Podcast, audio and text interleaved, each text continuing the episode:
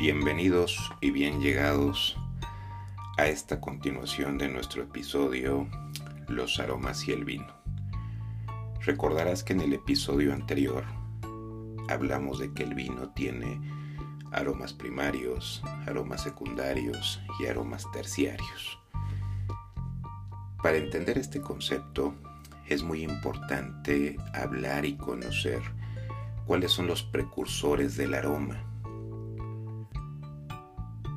bueno, pues déjame contarte, cuando nace la uva eh, en la valla, comienza por la formación de la flor, que aparece en forma de botón y esto se da aproximadamente en el mes de junio, evidentemente y dependiendo del hemisferio donde se encuentra el país de quien escucha. Esa flor es capaz de emitir un perfume muy sutil, tras su formación a fruto, genera otro tipo de aroma, mientras que las semillas van a quedar al abrigo de la propia vid hasta el final de su desarrollo. Adicional, con el paso del tiempo y el sol, la uva elabora precursores de aroma que almacena poco a poco.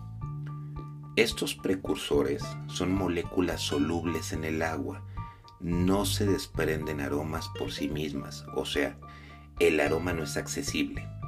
Están constituidas por una fracción aromática unida a una sustancia de tamaño muy pequeño, gracias a una enzima que no es otra cosa más que una proteína que está contenida en la valla de la propia uva.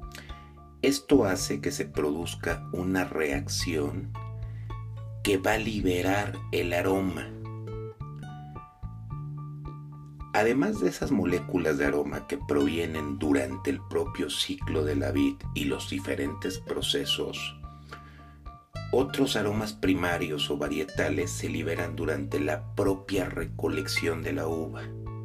Sí, aunque parezca increíble, al momento de tomar el racimo de la uva, en ella se produce una metamorfosis que provocan otro tipo de aromas primarios.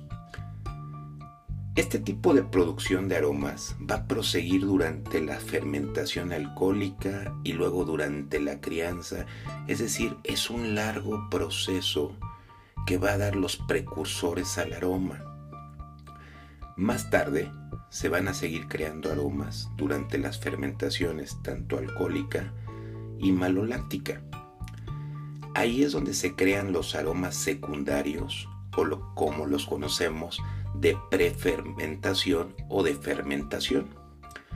Finalmente y durante la crianza y conservación en botella aparecerán nuevas, nuevas moléculas aromáticas que son los aromas terciarios o como se les conoce posfermentación. Esta clasificación de aromas en el vino, tanto primarios, secundarios y terciarios, es algo que no debe de considerarse estrictamente como una regla, porque un aroma puede tener orígenes diversos. Déjame poner un ejemplo. El aroma rosa puede venir tanto de un origen primario como es una sustancia llamada B-citronelol, pero también puede venir de otros aromas secundarios ligados a la fermentación por el alcohol feniletílico y ambos a su vez van a contribuir esa nota rosa. Esto es importante mencionarlo porque no por el hecho de que al oler en primera instancia te huela rosa, quiere decir que estás oliendo el aroma secundario. Puede haber una combinación de diferentes cosas que da el aroma rosa. Conforme vas avanzando en la técnica y creando un mapa olfativo en la mente, vas identificando muy fácil aromas primarios, secundarios y terciarios. Vamos a profundizar un poco más en los aromas primarios, secundarios y terciarios. En nariz, que es la forma correcta de expresar un vino, en nariz huele a esto. En nariz es donde gran parte del placer de los aromas del vino los vas a poder apreciar. Los aromas primarios son, como lo he venido mencionando, aromas que provienen de las uvas. aromas creados durante la fermentación. Un vino simple podrá mostrar un número muy limitado de aromas primarios y muy seguro todos ellos dentro de un mismo grupo. Un vino más complejo podrá mostrar mucho más aromas primarios que pueden pertenecer a varios grupos. Y cuando me refiero a grupos, estoy hablando de que todos los aromas primarios, secundarios y terciarios se van a agrupar o se van a formar en grupos. Ejemplo, los aromas primarios se agrupan en grupos, valga la redundancia, floral, otro de ellos fruta verde, otro de ellos cítricos, o bien fruta con hueso, tropical, fruta roja, fruta negra, herbáceo, especies y fruta madura. Entonces, con esto sabemos que los aromas primarios van a estar dentro de un grupo, a lo mejor aromas frutales. Sí, pero aromas frutales de frutas que tienen hueso, como cual, como el chabacano. O frutas verdes, como cual, como el limón, ¿no? Eh, o cítricos, más bien el limón entraría dentro de cítricos. Eh, o fruta madura, como una ciruela, pero ya en su grado de madurez, no, no casi a terminar, sino en su grado de madurez. Especies, eh, digamos pimienta,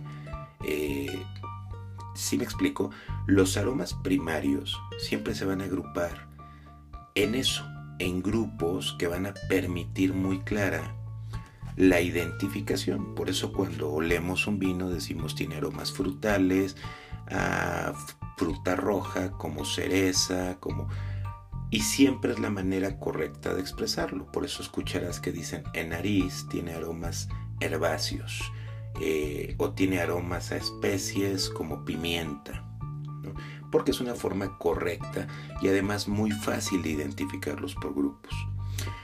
Más adelante, en el siguiente capítulo donde veamos la técnica de cata específica, te voy a dar a conocer una lista de qué aromas vas a encontrar en cada grupo, tanto de los primarios como de los secundarios como de los terciarios, para que te sea mucho más fácil crear un mapa en tu mente y poder identificar a la hora de estar oliendo una copa.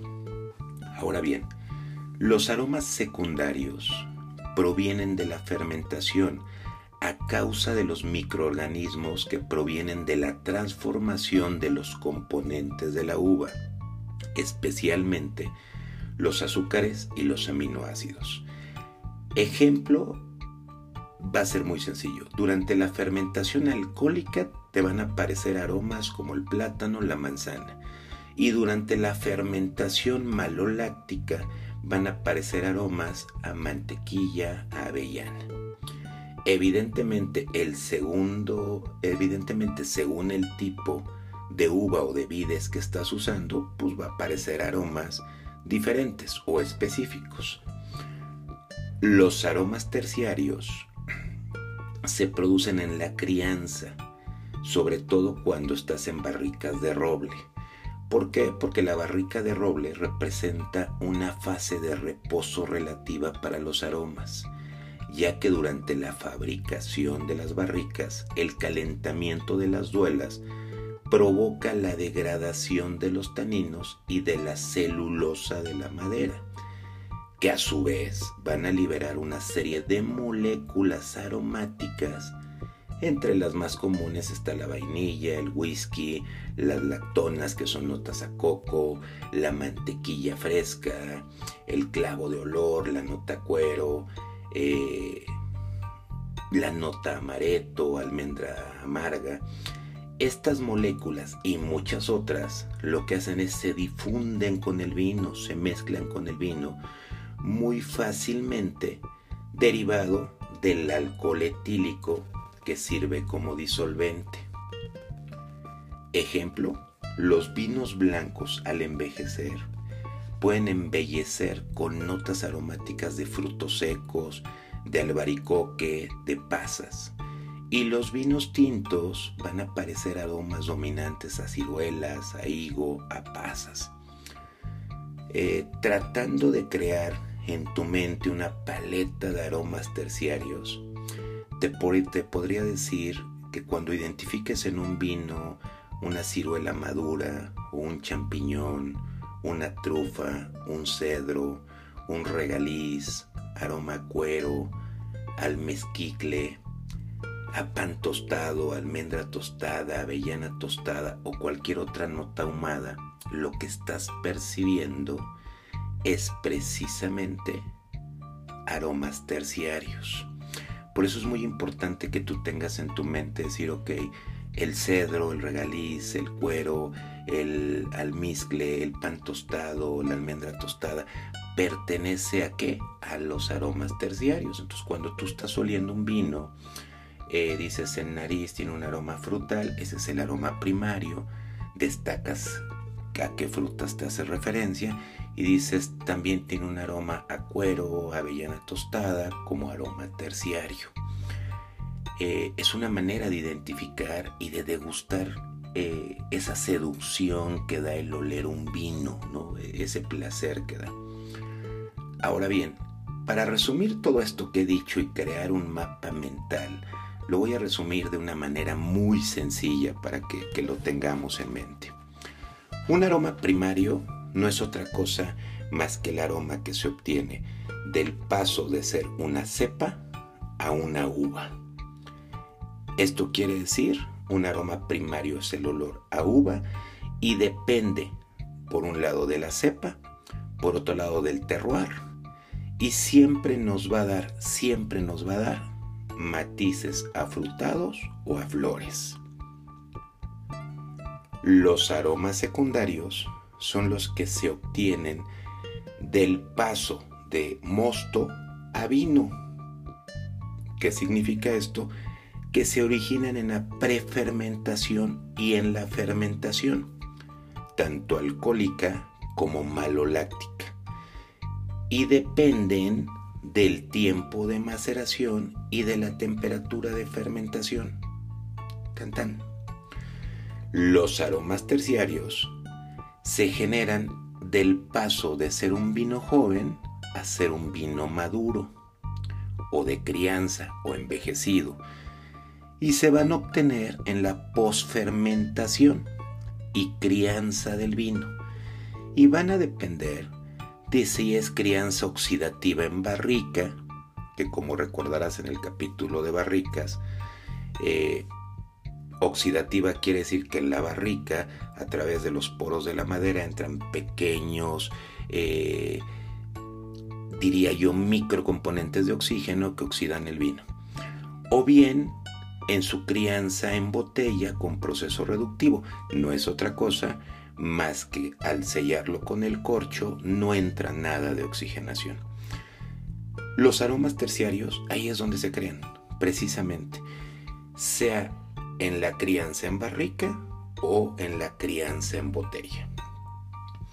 Como puedes ver, identificar los aromas primarios, secundarios y terciarios es sencillo es muy fácil.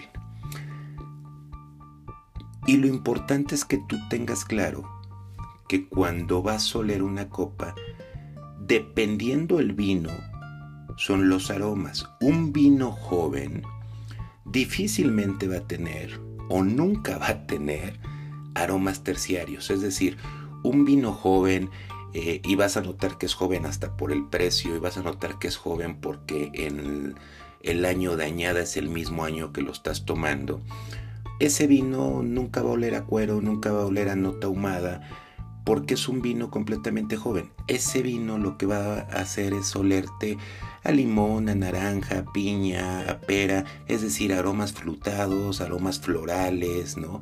Acacia, miel, rosa, violeta.